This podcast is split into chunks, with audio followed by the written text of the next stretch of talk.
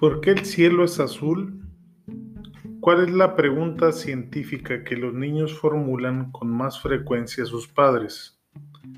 Dado que hoy tenemos encuestas sobre casi todo, también existen sobre esto, y parece haber una única pregunta que se repite de forma consistente. ¿Por qué el cielo es azul? Los datos muestran que la gran mayoría de los progenitores se ven en apuros para responder a un enigma solucionado ya hace siglo y medio por un irlandés curioso, el físico John Tyndall. Nacido en la pequeña localidad de Lynchlinbridge, hijo de padre policía y de madre desheredada por casarse con su padre, Tyndall es uno de esos raros científicos cuyo nombre surge inesperadamente al hilo de materias tan dispares que uno llega a preguntarse si se trata de la misma persona. Pero sí, lo es. El de la anestesia, el efecto invernadero, la esterilización de los alimentos, la primera escalada del monte Wishorn, los principios de la fibra óptica o la levitación magnética es el mismo John Tyndall. Formalmente, el irlandés lanzó su carrera como físico reputado gracias a sus estudios sobre el diamagnetismo, la repulsión en la que se basan los superconductores o los trenes de levitación magnética. Estos trabajos le ganaron el aprecio de Michael Faraday, que llegó a convertirse en su mentor. Sin embargo, Tal vez sus contribuciones más originales las aportó en el campo de la energía radiante, más tarde llamada infrarroja, y esta es energía radiante de los gases. Demostró el efecto invernadero.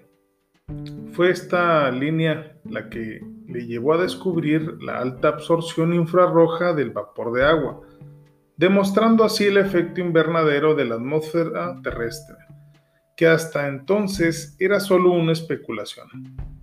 Pero estos estudios le condujeron también a un derrotero peculiar, al inventar un aparato que medía la cantidad de CO2 exhalada por el aliento humano a través de su absorción infrarroja.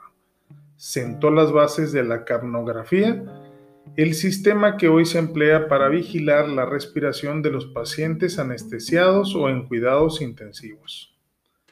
Esta no fue la única incursión de Tyndall en la biomedicina, ni la que impulsó a la Universidad de Tubinga a concederle el título de médico honoris causa. Medio siglo antes de Alexander Fleming, fue uno entre varios científicos que independientemente estudiaron las propiedades bactericidas del hongo penicilino. Su interés por el aire su principal material de estudio, le llevó a lograr conservar caldos servidos en una atmósfera libre de gérmenes, un experimento que se le escapó a Luis Pasteur. Y cuando las esporas bacterianas contaminaron sus caldos, inventó la tindalidación, el primer método de esterilización de alimentos que mataba estas formas resistentes. Mientras su afición al alpinismo le conducía a coronar por primera vez el Wishorn y a de liderar una de las primeras ascensiones al Matterhorn, se entretenía estudiando la dinámica de los glaciares. Y entre una ocupación y otra, aún le quedaba tiempo para practicar otra gran pasión, la divulgación científica.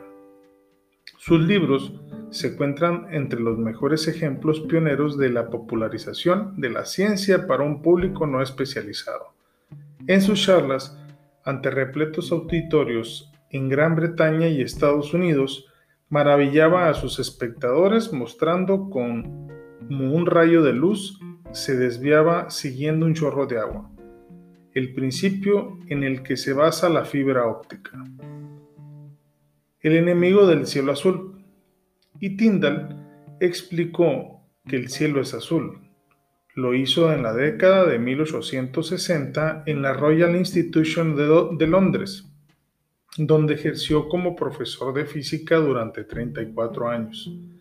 En el curso de sus investigaciones sobre la energía radiante del aire, construyó un tubo de vidrio que simulaba la atmósfera, con una fuente de luz blanca en su extremo que actuaba como el sol.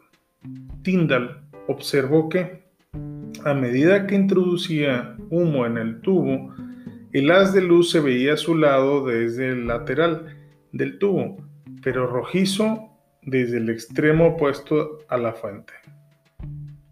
Aquel fenómeno le indujo a proponer que las partículas de polvo y vapor de la atmósfera dispersaban la luz azul, que llegaba a nuestros ojos. Hoy sabemos que el azul se dispersa más por su menor longitud de onda, mientras que el rojo penetra más por ser la onda más larga de la luz visible. Cuando el recorrido de la luz a través del aire aumenta, como ocurre al amanecer y al atardecer con el sol más bajo. El azul se dispersa antes de llegar a nuestra línea visual y observamos la dispersión del rojo.